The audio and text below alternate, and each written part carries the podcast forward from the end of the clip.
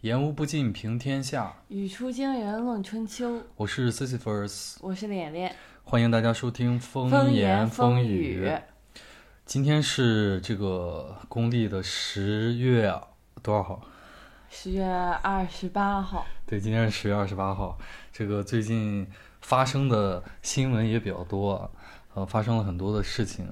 然后一呃，这个首先最近在舆论场让大家特别呃生气，或者让大家特别有这个动力 参与进来讨论的话题是什么？发假期。嗯，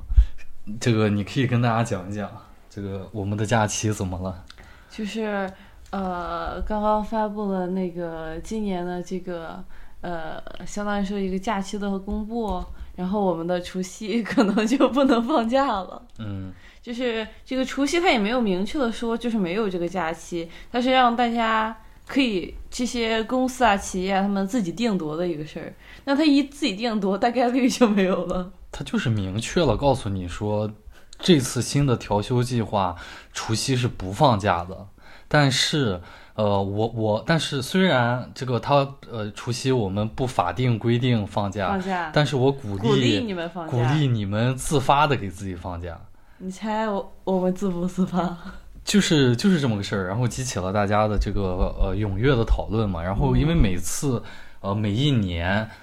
呃，就咱们这里是有一个这样的法律，就是规定我们全国一年有多少假要放多少假。是有是是有这样一部法律的，然后好像是在二呃二两千年左右的时候制定的。然后其次是在那部法律的指导下，我们有这样的一个呃办事机构来每年都给大家去制定调休的计划。那肯定有人会问，为什么我们不去不确定一个呃确定的？为什么要每年去呃调呢？就是因为呃我们是用调休。不是，就是因为我们是用要用农历嘛，嗯，然后这个呃春节这些它跟农历有关，所以每年的那个日子可能都不确定，所以需要他们每年去制定。那么问题现在是在于说，大家，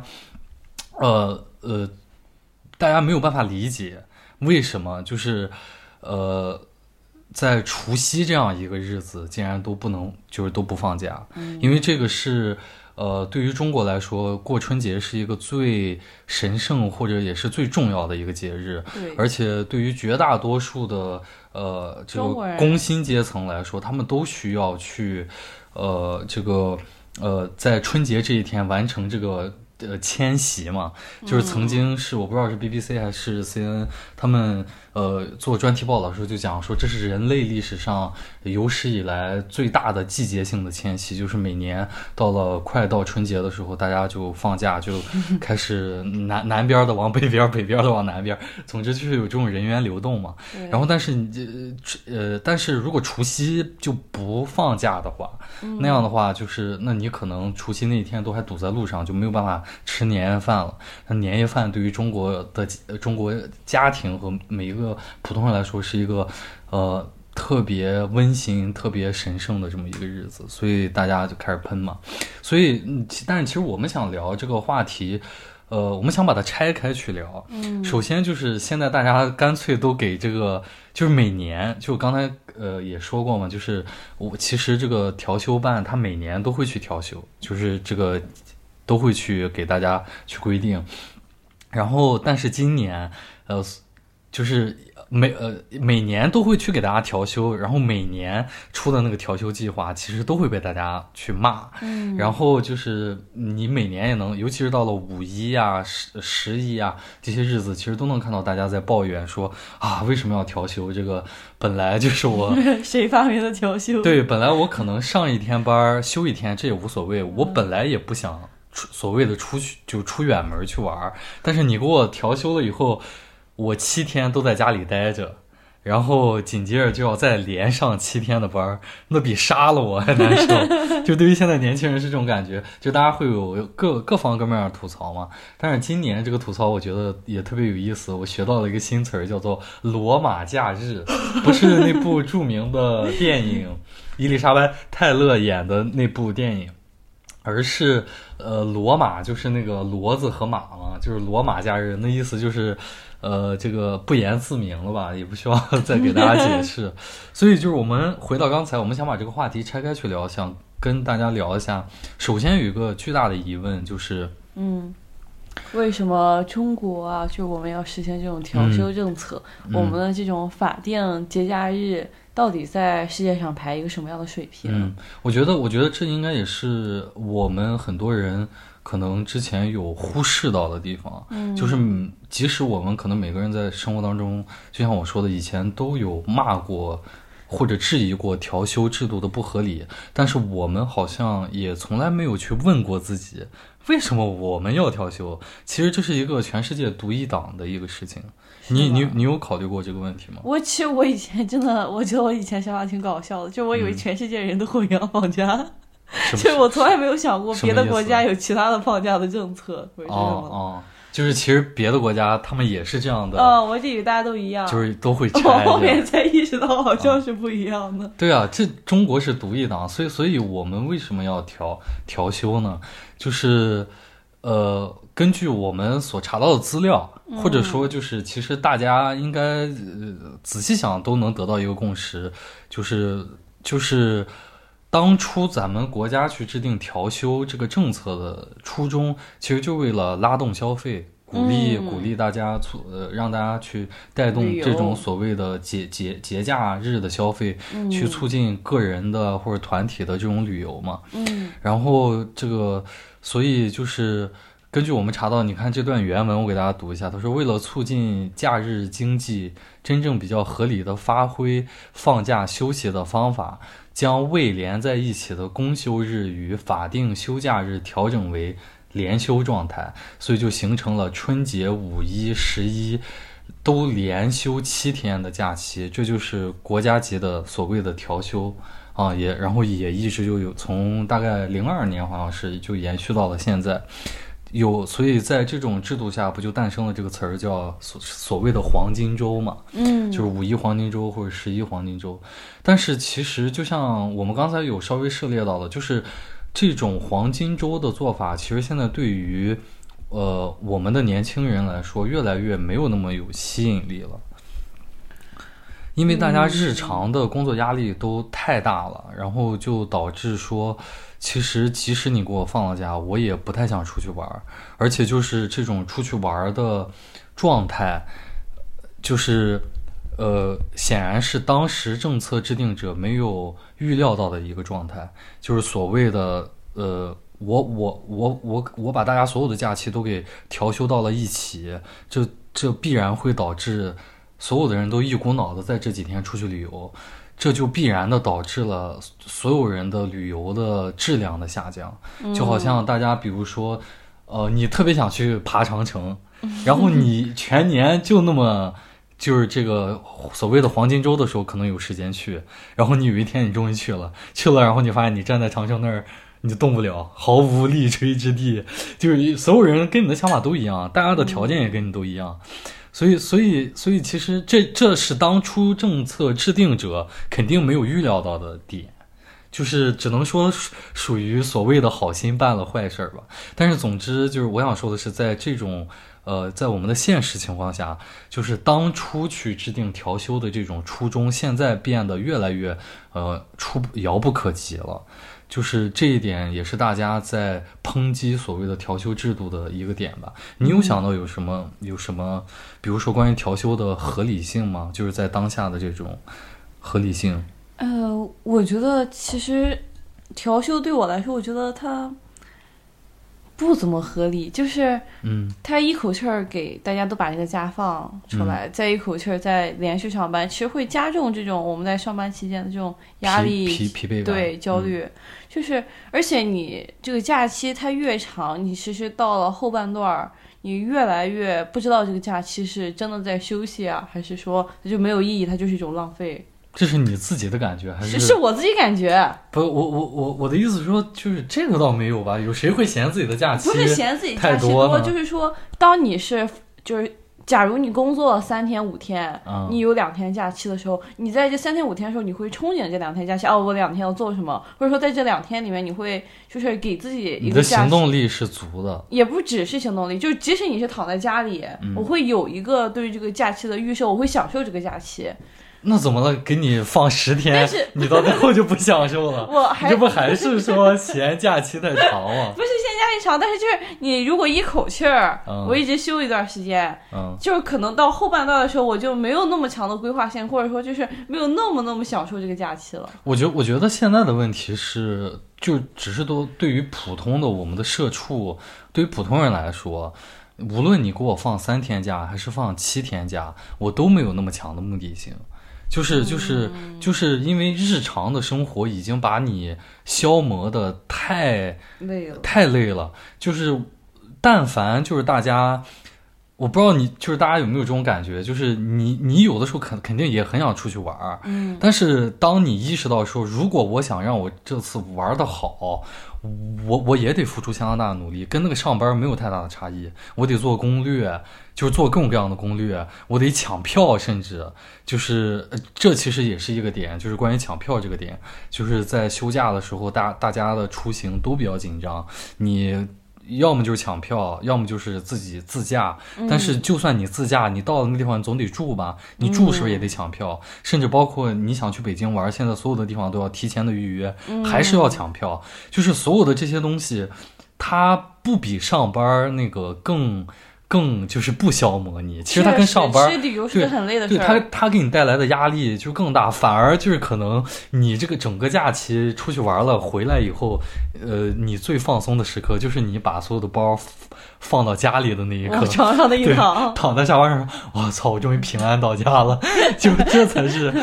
而且而且就是呃，这种调休给大家带来的还有一个就是呃，我觉得很少有。我们会忽视的一个点就是，呃，我们刚才其实提到的都是精力成本和时间成本，嗯，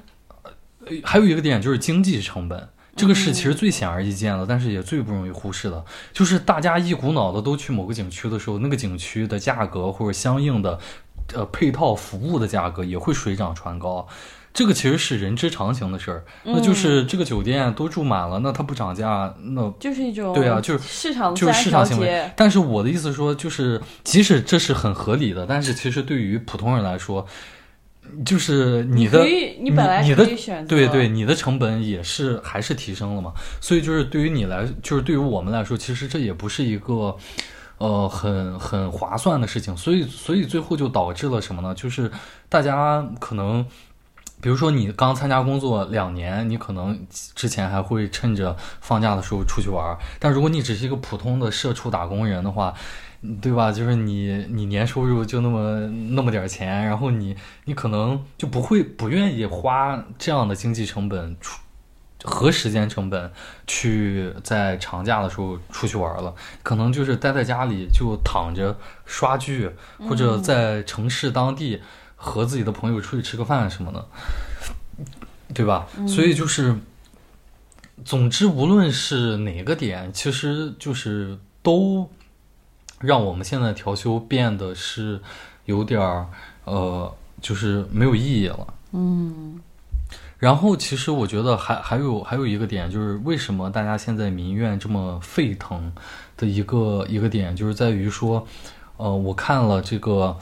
呃。就是咱们的某个机构嘛，他发他发的这个微博嘛，呃，就就是来给这次的这个放假安排做这个呃辩护，然后就是有很多人在底下不是去骂呀，或者是怎么样的，然后就是这里面就有一个点，他们就是这个机构呢，对吧？他他发文去辩护的时候就讲说，哎，其实就是调休是为了让大家更这个。呃，这叫什么？为了让大家更有这个呃可支配的时间，更就显得更多一些，就让你心理上。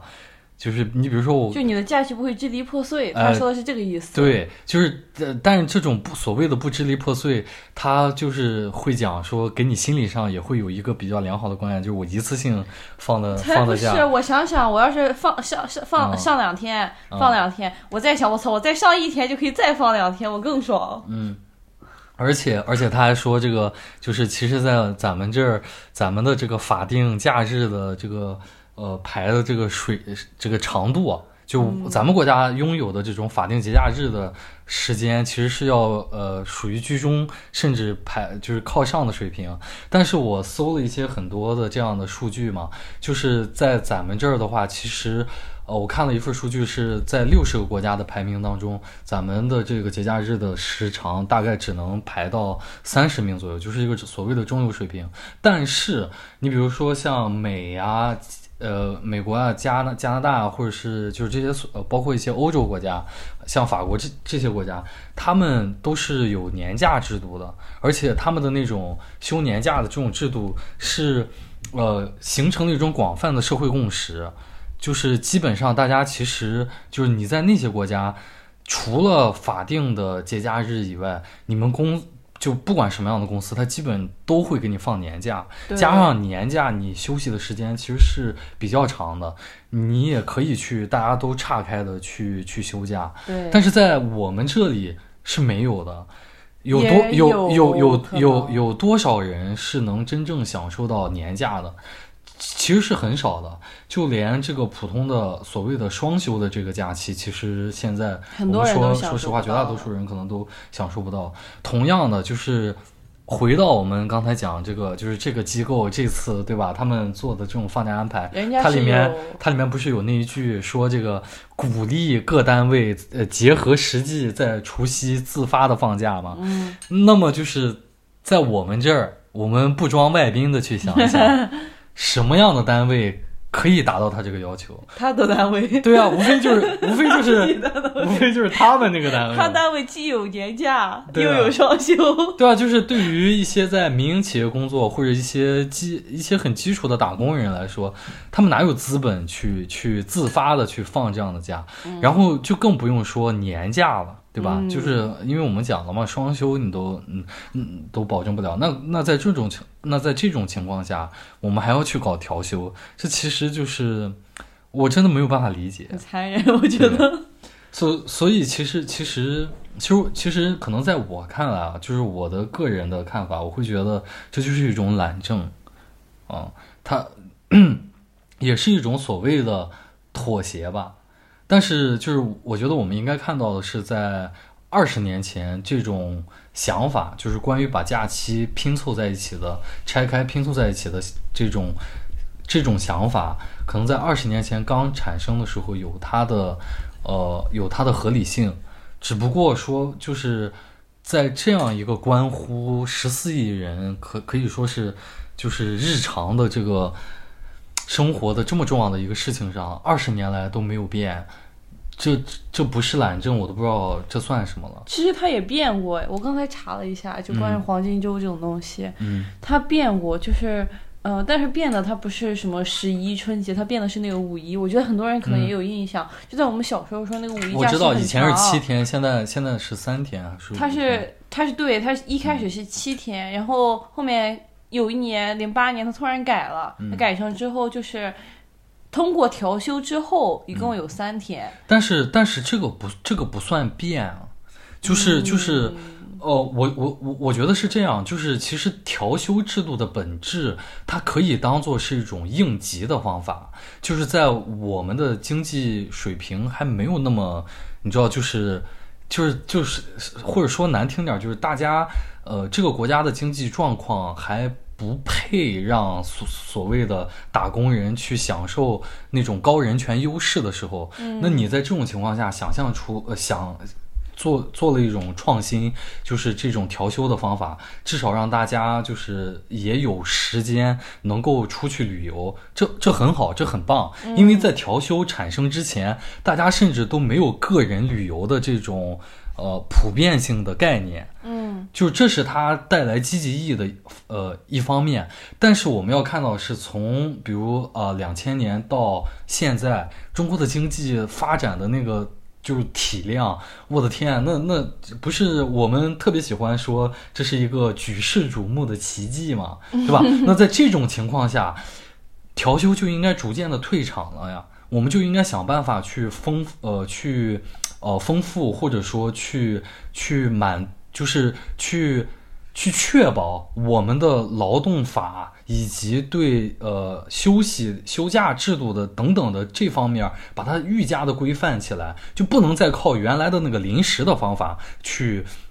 去去补救了。嗯，这就好比是调休，我觉得就更像是花生米，呃，糖就糖醋花生。然后你不能一辈子都搁那吃糖醋花生啊！就是刚开始的时候，这个对吧？你厨艺不行，你做做个凉菜，呃，满足一下自己的这个饮食，这完全 OK。但是你不能一辈子都都就指指着凉菜活吧？你也得做做点做点正。糖醋花生已经很难了，你想说 是老醋花生？哦，对对，老醋花生。糖醋花生已经很难了。说错了，但但是现在就是就是我我觉得从我的观察，就是这次为什么大家会有这么大的怨言，其实就是。作为呃公共政策的制定者，呃，就是在老百姓看来，公共政策的制定者在休假这个话题上，在这个主题上，他们太懒太懒惰了。就是一直都在为对，一直都在为我们吃凉菜，而且还要就是把这个凉菜说成是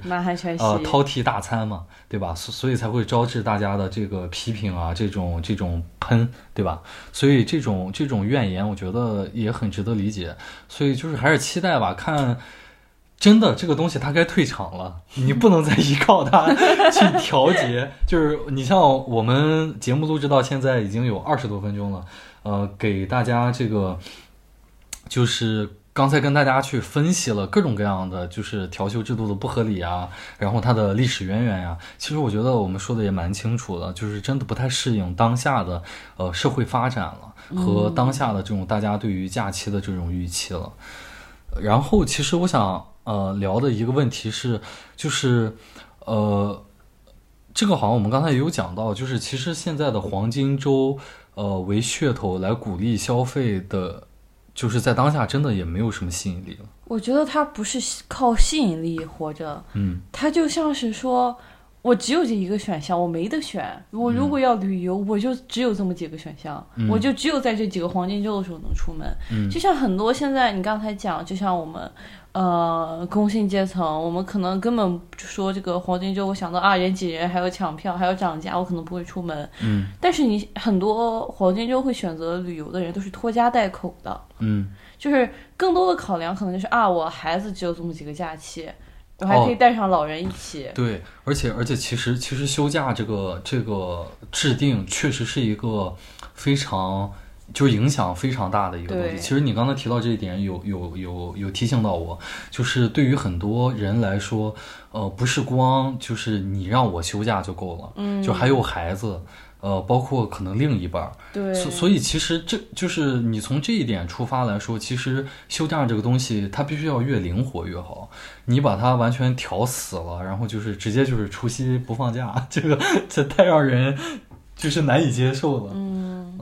而且而且，其实其实有一个点，就是因为我们现在呃在在国外嘛，就是你比如说英国啊，或者说法国这些地方，他们都已经开始呃四天工作制了。在这种情况下，就是他们对于这种工作和生活的平衡的安排，其实是更加所谓激进或者更进一步的。我知道，可能有的人听到这儿会觉得说，那我们现在没有这个资本啊，就是我们的经济发展的状况还达不到这种呃上四天班的情况。但是啊，你比如说这次就是就有看到这个在耐克大中华区。他们在他们的办公室，就是行政人员，就实行了，对，就就要实行这个四天工作制了。所以就是我觉得也乐见看到越来越多的企业去对去尝试，呃，去实验去做这样的安排吧。包括现在可能这几年很多的，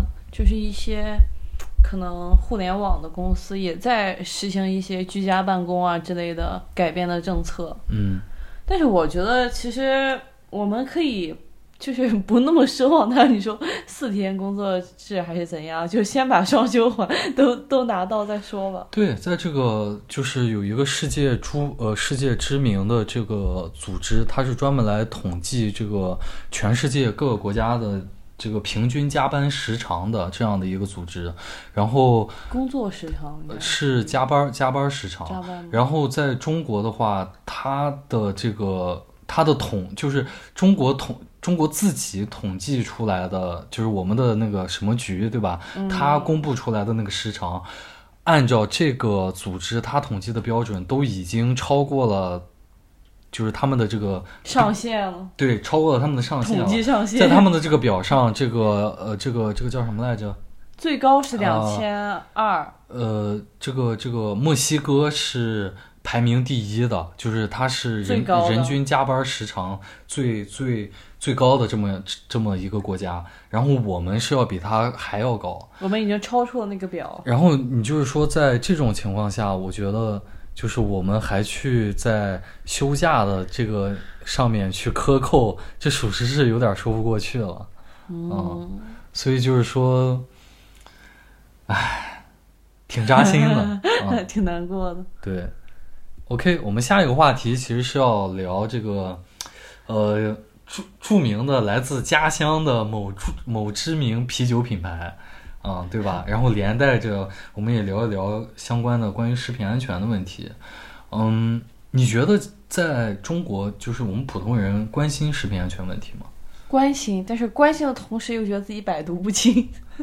我，对，我觉得其实这个东西是冲突的。如果我们大家真的关心的话，不会让它沦为一种调侃、调侃或者一种就是可以被调、可以被调笑的一个话题。但是。那我只能理解为，就是我们也关心，但是我们同时又很无奈。其实我觉得有个很有意思的例子，就是之前蜜雪冰城查出来一个卫生指标的，就是不合格的时候，大家很多都是他只要两块钱，就是他不嫌弃我穷，我也不嫌弃他就是有问题。我觉得这种思维就很有问题。其实这个你不能说这种思维有问题，就是这个思维很大一点，就是说很多人会把食品安全。跟它的价格挂钩，就是说它都这么便宜了，那它有点问题就有点问题。对啊，我觉得我我我我觉得这种逻辑我不是很认可，尤其是在我们这里，我们特别喜欢说一句话叫做“食品安全大于天”。嗯，但是你看，同时就是呃，我们同时认为食品安全大于天，同时我们又会觉得说，呃，一分价钱一分货。嗯，就是这两个逻辑它是不能并存的。就是如果你真觉得食品安全真的大于天，那呃，逻辑上就是你觉得食品安全是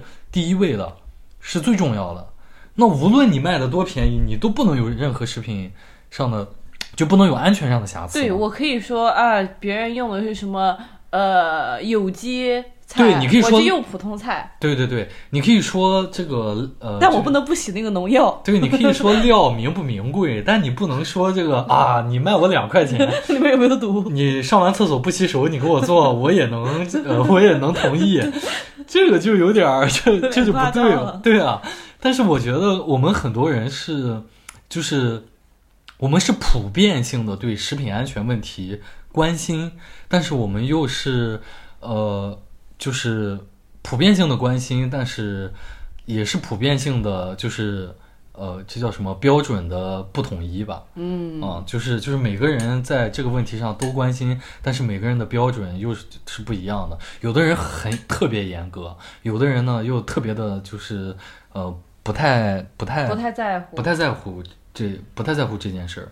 然后，当谈到比如对于孩子呀或者这种的时候，我觉得大家是有这样的共识，格外的小心。对，但是真的谈到对，嗯，就是普通人，就是除去孩子的这个群体的时候，他也就也就是得过且过。但是谈到孩子，就是这个东西，你只要放过了一点，嗯，就是你说啊，我可以允许他们给大就是成年人提供的食品里面含有什么，嗯。它这个东西你就很难去完全把控到，它就不会在对孩子的产品里面没有这个。就像很典型，我感觉 我感觉现在二十多岁的人，谁小时候没吃过三鹿的产品呢？对呀，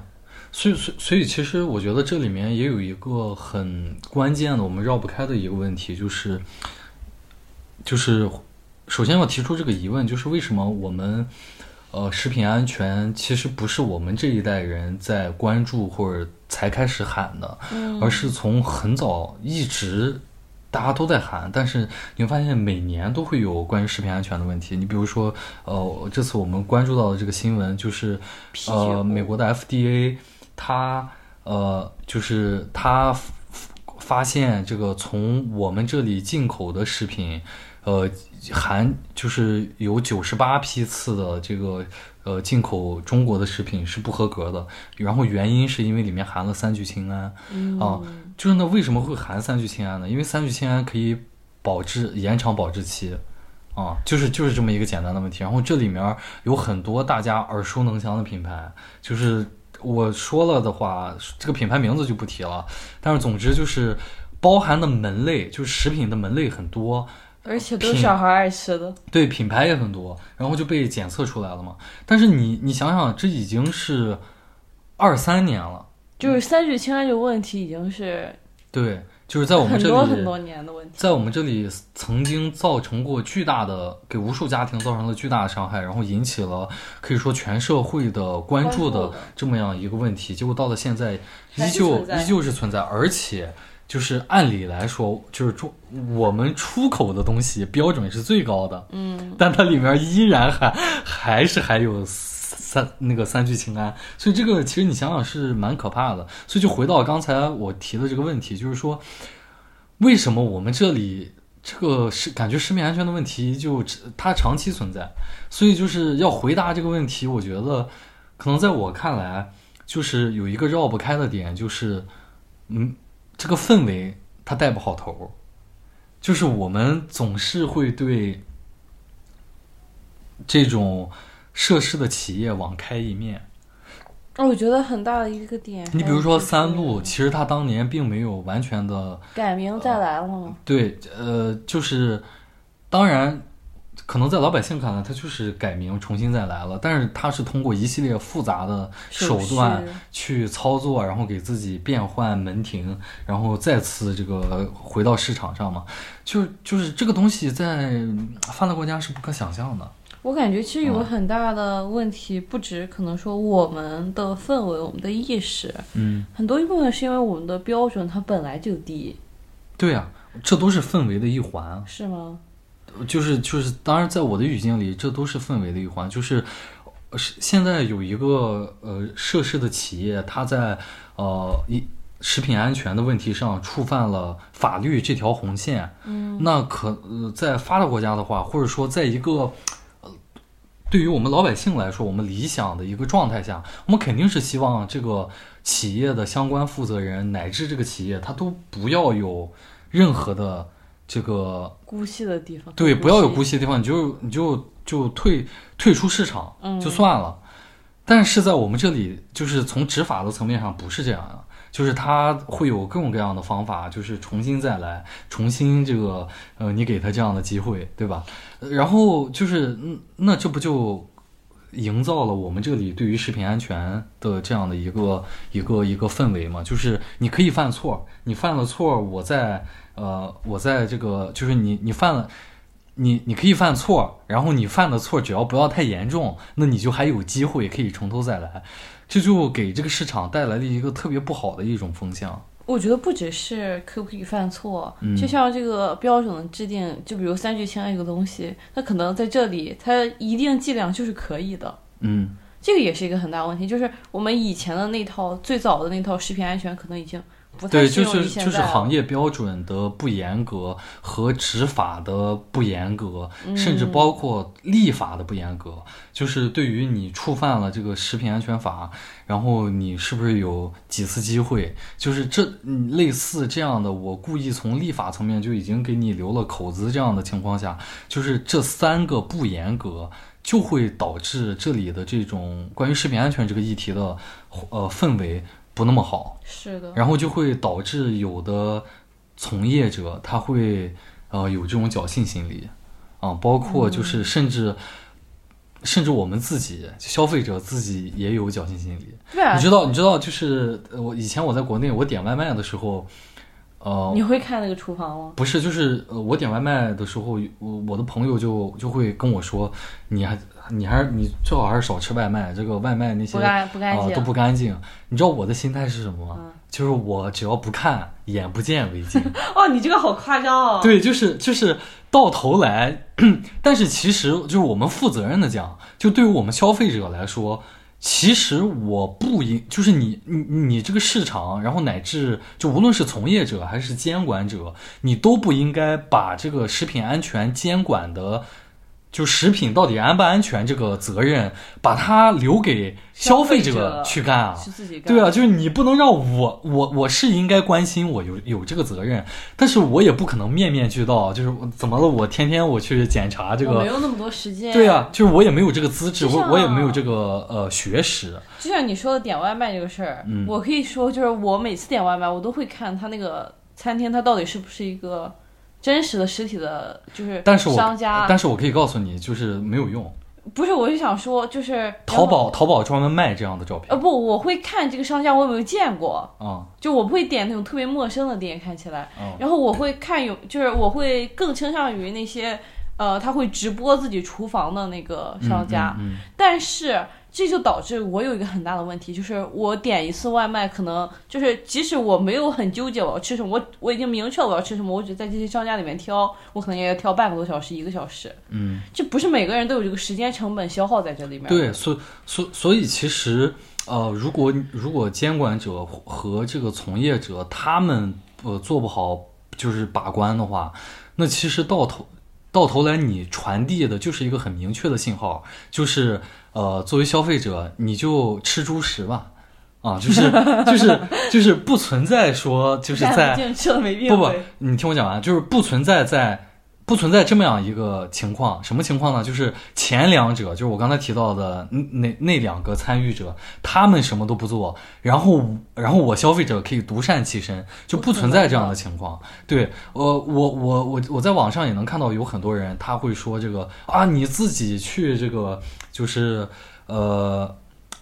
擦亮双眼。然后甚至比如说，以前我们在奶粉这个议题上，经常能看到这样一个说法，就是，那你喝国外的奶粉，或者说你去代购等等的，看成分表，呃，这样的话就可以了，你的你就不用担心你的孩子这个，就这其实是种很不公平和，就是也是没有用的做法。就是之前不是就只是奶粉这个事情，之前不是有人发现说这个很多国外奶粉的牌子其实是。贴贴牌的，贴牌的中国对，就是其实就是当你就是当一个消费者，你已经很尽力的想去逃离这个不健康的这个消费环境的时候，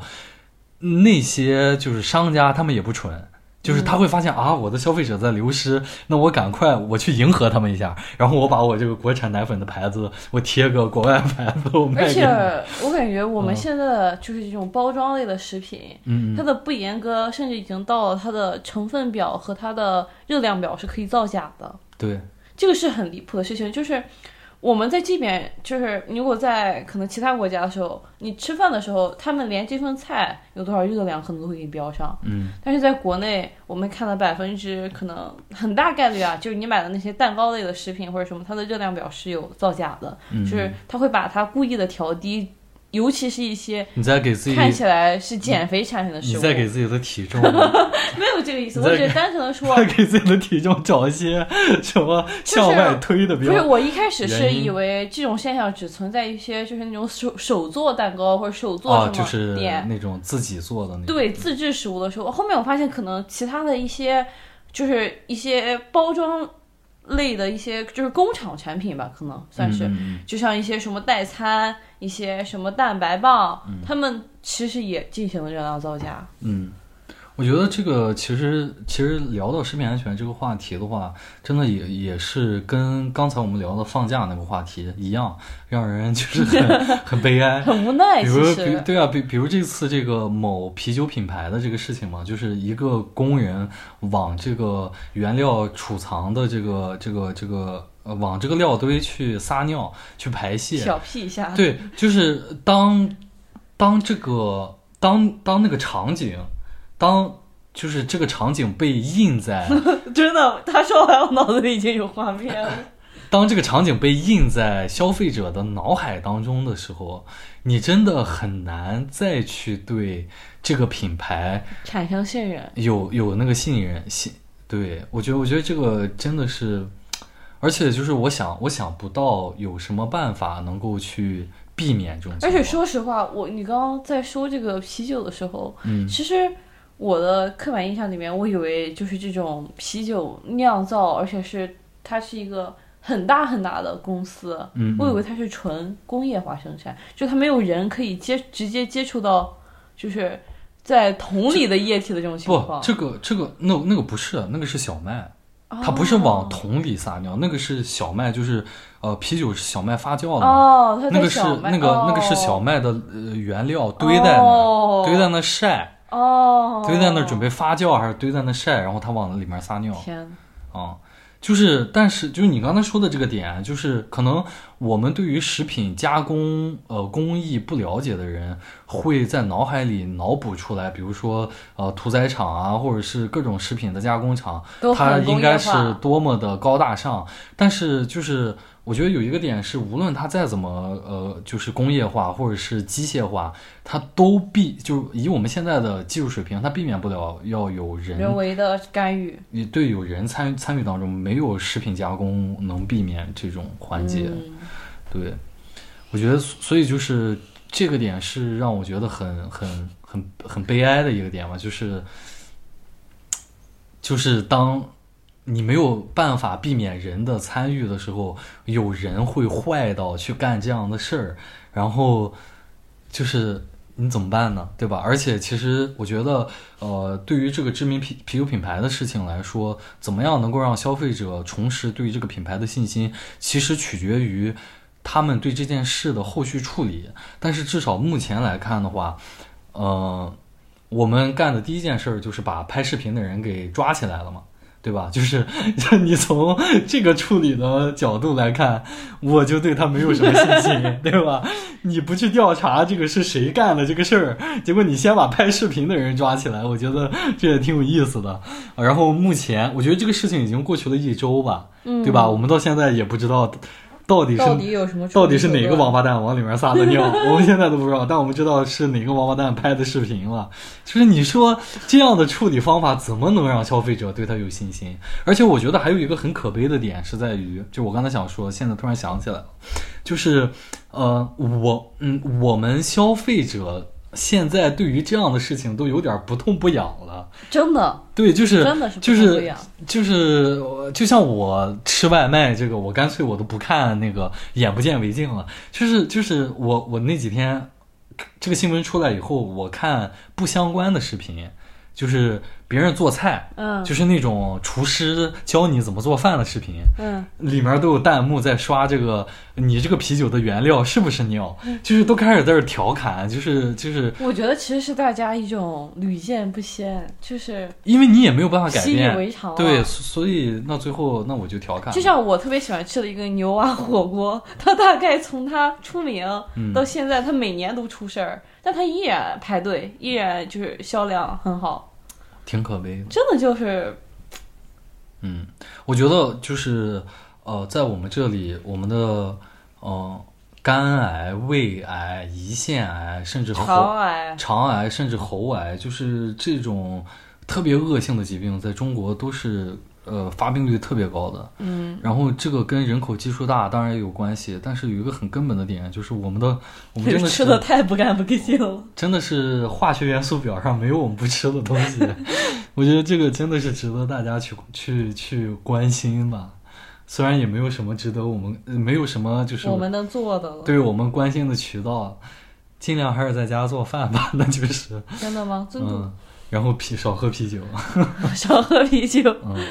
然后接下来我们最后最后一个要聊的话题，其实就是这个最近也是再起波澜啊，这个直播带货相关的话题。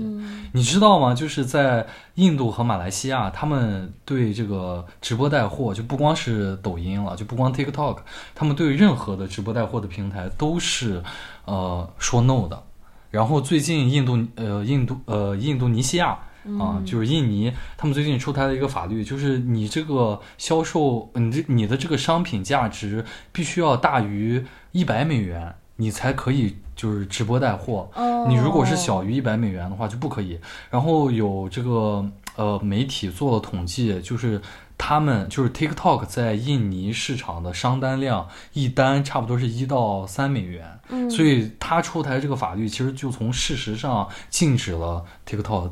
就是的直播带货了。其实是一种对线下的这种小商贩的保护。对。他们就是这么直接说的，就是印尼和马来西亚就是直接说的，就是说 TikTok 他们这种直播带货的形式挤压线下实体的经济空间嘛。然后包括其实杭州有一个全国最大的呃服装贸易批发市场，嗯，然后它现在也是前几天的事儿，它禁止这个直播带货的人员。就是进入他们这个市场，杭州四季青嘛，对对对，去去直播带货，就像 广州十三行、杭州四季青，这个你可能不懂，但我可太熟。对，所以因为我老买档口的衣服，就是这种他们这种很有名的这些。呃，服装档口都是有规定的，就是他们一个是不接散户，嗯，然后他们也不会把一批的权利交给直播，那么很多的直播的人都是收的尾货啊，或者收的什么。但那个四季青这个市场，它之前是呃在抖音，就是跟抖音有合作，就是他们现这个我感觉可能我我的感觉反而是他们这几年最近这几年开始搞这种直播了，嗯，就是。呃，因为广州十三行就是很典型的一个，他们以前是完全不卖散客的，就是我想买一件，我不卖给你，嗯，但是他他们只卖给那些实体店的店主或者说网店店主，就是搞批发。但是这几年他们开始做淘宝直播、抖音直播，然后就是直接档口面对顾客一件一件的往外批。我觉得这个可能确实就印证了前面说的这个点，就是呃，你像本来这种大型的。呃，批发集散地，他们肯定是觉得自己是有这个资本，就是不去，你知道，主动的融入这种所谓的线上经济的模式的，因为这要给平台抽成，就要这就，总之就一系列带来新的增加的成本。我本来在那租一个呃那个摊位，或者是这样的，我有这个场地，就已经是一个很大的固定开销了，然后我还要在线上经营，所以可能这些人。他们一开始不愿意了，但是就是因为线线上的经济它挤确实挤压到了线下经济空间，所以才会有刚才连连说的那样，他们开始接受呃做这样的改变。但是这个杭州他们现在这个市场逆向 对这个市场一块，你们都都给老子滚，我不接待你们了。所以就是你你怎么看？你你就是你我们作为消费者，先说作为消费者来说，我们应该怎么去看待这种线上和线下他们这种竞争的？这种呃现实，我觉得作为消费者，其实嗯很简单，就是我肯定是哪里便宜买哪里，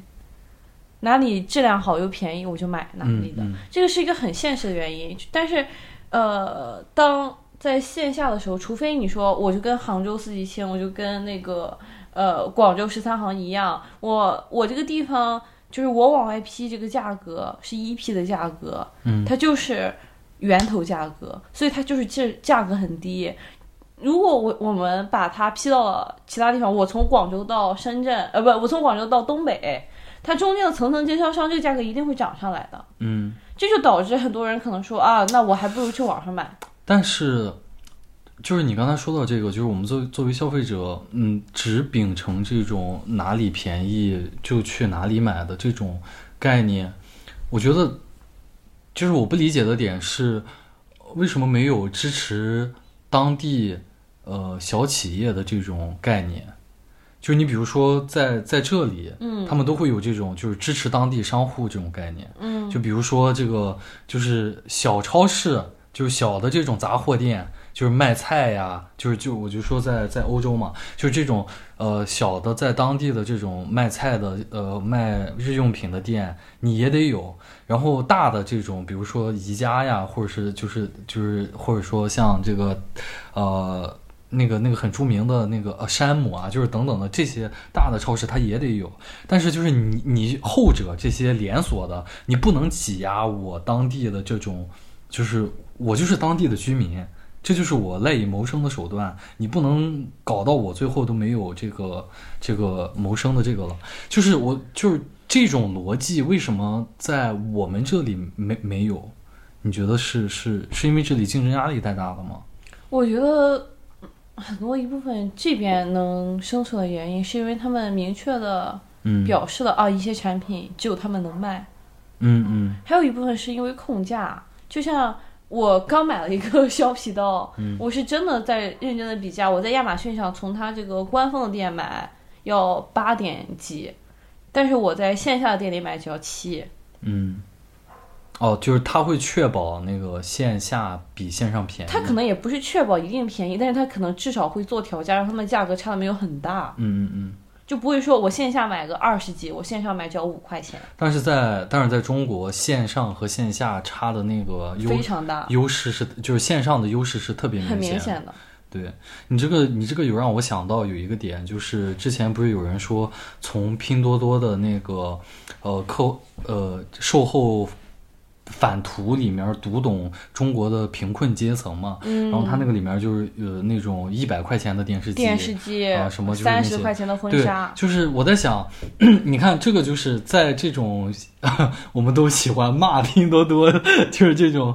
在他们出现之前，那这些农村人他们是不是连电视就是当然不是所有农村人了，就是那些农村里面赤贫的人，他们是不是连电视都都都看不了？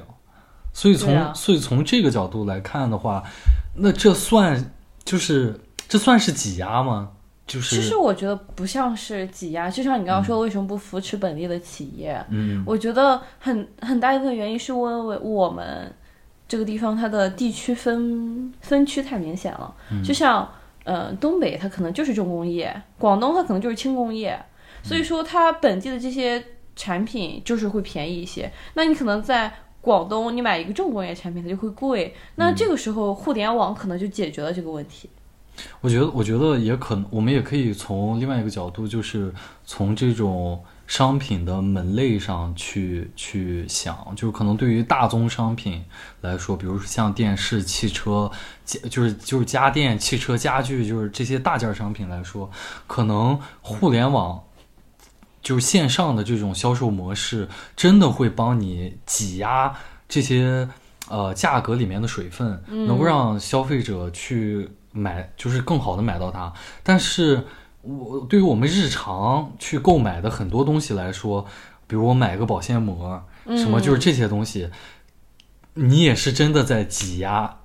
线下呃销售者的那个利润，但是我觉得线上包括保鲜膜，包括可能卫生纸。包括包括就是前两年，就是二一年到二二年特别火的社区团购买菜嘛，就是被人所诟病。你就是这些大的企业，他在跟呃小商贩去抢仨瓜俩枣。我觉得在这种利润特别小，而且没有什么技术含量的，就它本来它的那个价格就没含多少水。对。然后你你你你你再经过就是这个。线上的这这个再再挤压一次，对，再这么挤压一次，真的是在就是灭人才路。但是我刚才想说，其实这个就是保鲜膜啊，或者说卫卫生用品，嗯，然后可能包括一些洗发水这种东西，线上很多时候我们能看到他们都是打包出售的，他们一卖卖你一年的用量，对，卖很多。就是像我这种人，就是对于我来说，我我有时候喜欢，可能我想起来我要囤货的时候我会买，但如果我这个东西它就是今天缺了。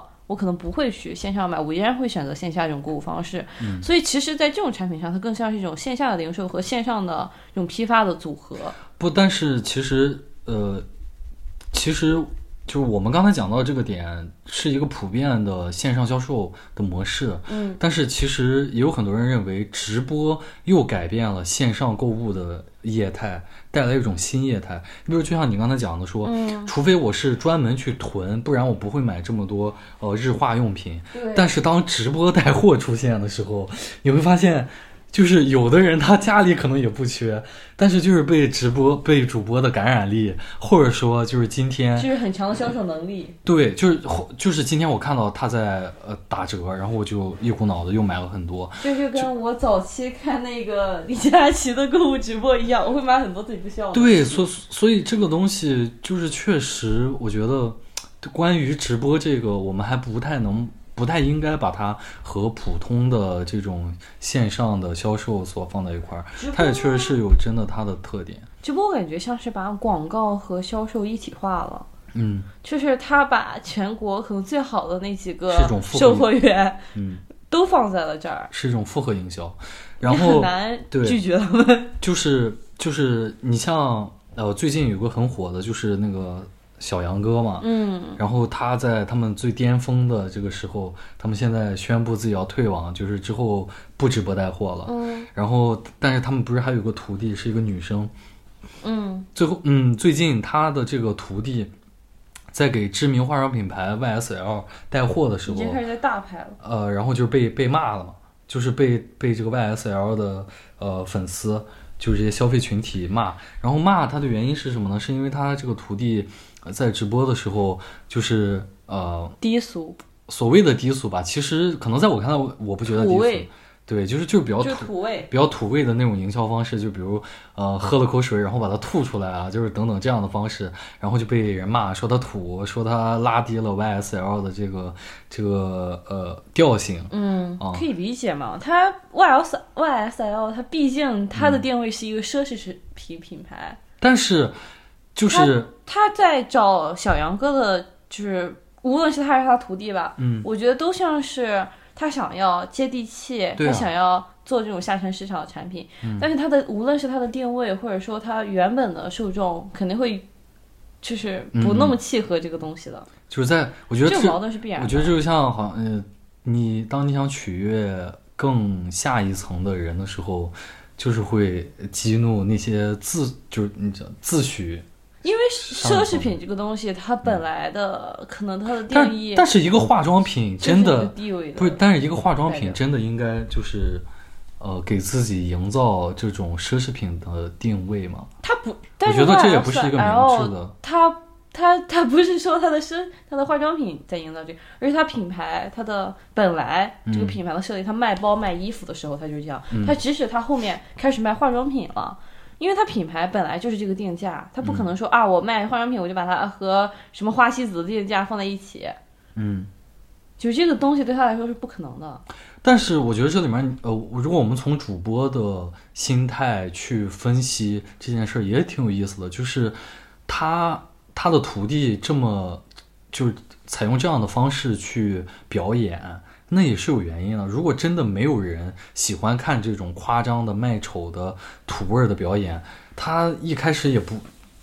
也不会这样做。就证明还是有人喜欢看他这样，这就是下沉市场嘛。对，所以所所以就是我们应该怎么看这个事儿呢？就是这种夸张的、卖力的表演是直播行业的原罪，就是就是这是摆脱不了的，还是说这都是观众决定的？就是我在我们这里观看直播的呃群体里面有百分之四十甚至百分之六十的人都是二三线，不是不是，就是本来就喜欢看这样的，所以就决定了呃主播有的时候会做这样的行为。还是说这个，就是，呃，其实我觉得还真不好说。就像还有一个抖音很有名的直播，他他主要卖的也是就是衣服配饰这种东西，嗯，叫柴碧云。如果我没记错他的名字的话，因为我也没怎么看过他，我只是偶尔刷到过。就是他的风格跟我们看到的李佳琦，或者说最早的再早的那个叫什么啊，反正就是他们风格都是差不多的。就是他们都是很温柔、很知性，就是在介绍这款产品。李佳琦温柔吗？他直播的时候，我我感我呃，我感觉所有的直播的主播，他们都得有那种打鸡血的时刻吧，就是在那各种嚎、各种叫，要不然带动不了主播直播间的气氛。我感觉李佳琦他会就是他没有说像现在抖音的直播间啊，就是什么一二三上链接就没有这个味儿，他更像是那种说啊这个也太漂亮，他会情绪很夸张。对啊，但是他没有说，就是那种吭吭吭，就他没有很激进的节奏啊，所以你整体你会认为李佳琦在销售的时候，他不会很明显的是，就你不觉得他浮夸，他也仅仅到了一种所谓的就是宣传的，就是他可能表现的很夸张，但是你从情感上能和他那个夸张的表现所共情。对，就是在他夸张的时候，因为因为他的夸张很有说服力。对啊、但是当一个主播的夸张没有说服力的时候，你就会觉得浮夸。但是但是我的意思是说，嗯，好像在直播这个行业里面就没有主播能够不夸张。因为你要吸引人啊。对，但但是我觉得这这个就回到我刚才的那个问题嘛，就难道就是你，你你不夸张就没有办法吸引人吗？就像你看，就是现在做直播，可能不是卖货的，我只是一个直播。嗯，就像很多那个很有名的大网红，他们直播间的也很夸张啊，就是呃打 PK 各种形式，你会觉得啊，就是很没有下限。嗯，就是呃，那可能就是直播的原罪，我不是我，我觉得这就是直播行业的原罪。就是你看很多游戏直播，可能也是这种感觉。对，他会放我我我我感觉是这样，就是无论直播卖货，还是就像你刚才说的那些娱乐主播他们之间的 PK，呃，他是就是这件事儿，主我们不能把主播单独的去看待，嗯你要把它和我们这里的观众结合来看待。首先就是我们这里的观众，我觉得普遍性的大家的这个审美水平就不是很高而且我们啊，就除非你是特别帅、特别漂亮，嗯。就是你真的是那种啊，我生活里见不到的帅哥美女。如果你是一个就是长相一般，然后你的才艺可能也不那么突出的主播的话，你好像除了呃夸张，除了下限低，你也没有说我特别能够吸引到别人的点。就像大家看人都是有猎奇心理的，你是一个跟我平常生活中我朋友、我家人一样的人，我没有必要每天晚上蹲你看你的直播。我知道。然后其实我们刚刚在聊到这个 这个问题的时候，就是刚才我讲说，那难道这些主嗯就是主播不夸张的话就吸引不到人嘛？然后就是我们也有有有想到这个之前新东方的那个主播董宇辉，嗯他就我感觉他就是个异类嘛。然后他当时呃，包括有很他火了之后，有很多媒体写关于他的文章里面就有讲到，当时他火是因为金句频出嘛，就是会动不动的去说一些诗和远方的东西。就是我记呃，他出名的让他出名的那场直播，应该是他直播卖玉米，嗯就帮农户带玉米还是带什么？他描述了一幅童年场景。对他描述的很，首先那个场景他描述的很具象化，其次他描述的东西是能够让绝大多数的人产生向往，都能共，不是向往，是共情。共情，就是他讲，他没有给你许诺一个，他他没有去讲特别美好的什么东西，他就讲了。哦，应该是农村生活的，嗯就是那种，因为他就是从农村长大的那种。然后他他他同样的让，呃，很多农村出来的人想回忆起了自己的童年，所以就是他也没有很夸张，他只是很真心的去表达。我觉得这个，你看，这个就跟我刚才想讲的一样，嗯一个是他有很好的文学素养，嗯，就是首先这一点上，这个可能就能算作他的才艺，他就要比别人高出很多，他不需要靠夸张的方式来与别人不同。但是但是其实我觉得，就是他吸引到的人，也只是呃，就是看直播的市场受众当中的呃一小撮。因为整体中国现在的本科率是百分之八还是百分之几？但是我就是，但是真正去看，就是网民那受受教育的程度，那就更参差不齐了嘛。所以我觉得就是可能，就是刚才我们讨论到为什么这么多主播，就或者主播的主流里面，是你得去放低自己的下限，包括你得去夸张的去卖力的表演，是因为这个市场的受众